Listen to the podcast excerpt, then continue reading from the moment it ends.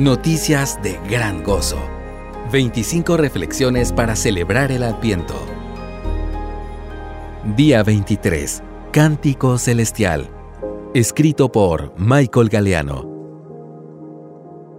De repente apareció con el ángel una multitud de los ejércitos celestiales, alabando a Dios y diciendo, Gloria a Dios en las alturas y en la tierra paz entre los hombres, en quienes Él se complace. Lucas capítulo 2, versos 13 y 14. En la antigüedad y hasta décadas recientes, la llegada de un rey o una reina que visita otro país o llega a su palacio era considerado un evento significativo. Era una ceremonia muy importante con cánticos, decoraciones de gala y multitudes esperando con expectativa desde lejos para ver al rey o la reina. Sin embargo, por más importante que sea toda entrada real en esta tierra, ninguna de ellas se compara al anuncio de aquella noche cuando nació el Rey del universo.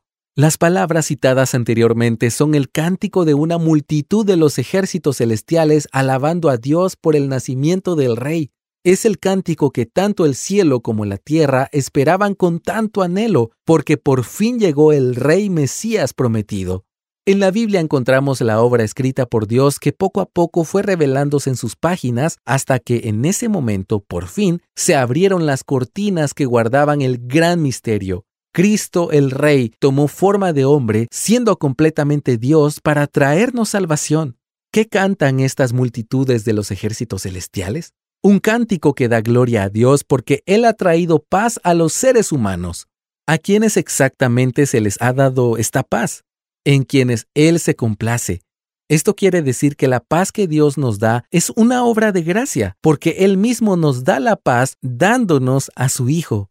Esta paz es la que disfrutamos con Dios, ya que hemos sido perdonados en Cristo al arrepentirnos de nuestros pecados. Su complacencia en nosotros hace que no nos quedemos como enemigos o simples curiosos que observan al Rey desde la distancia, sino que ahora nos unimos al cántico de la llegada del Rey, siendo nosotros sus hijos e hijas. Por lo tanto, Oremos para que Dios nos permita entender y cantar también que el Rey vino por nosotros porque al Padre le plació darnos salvación en Cristo.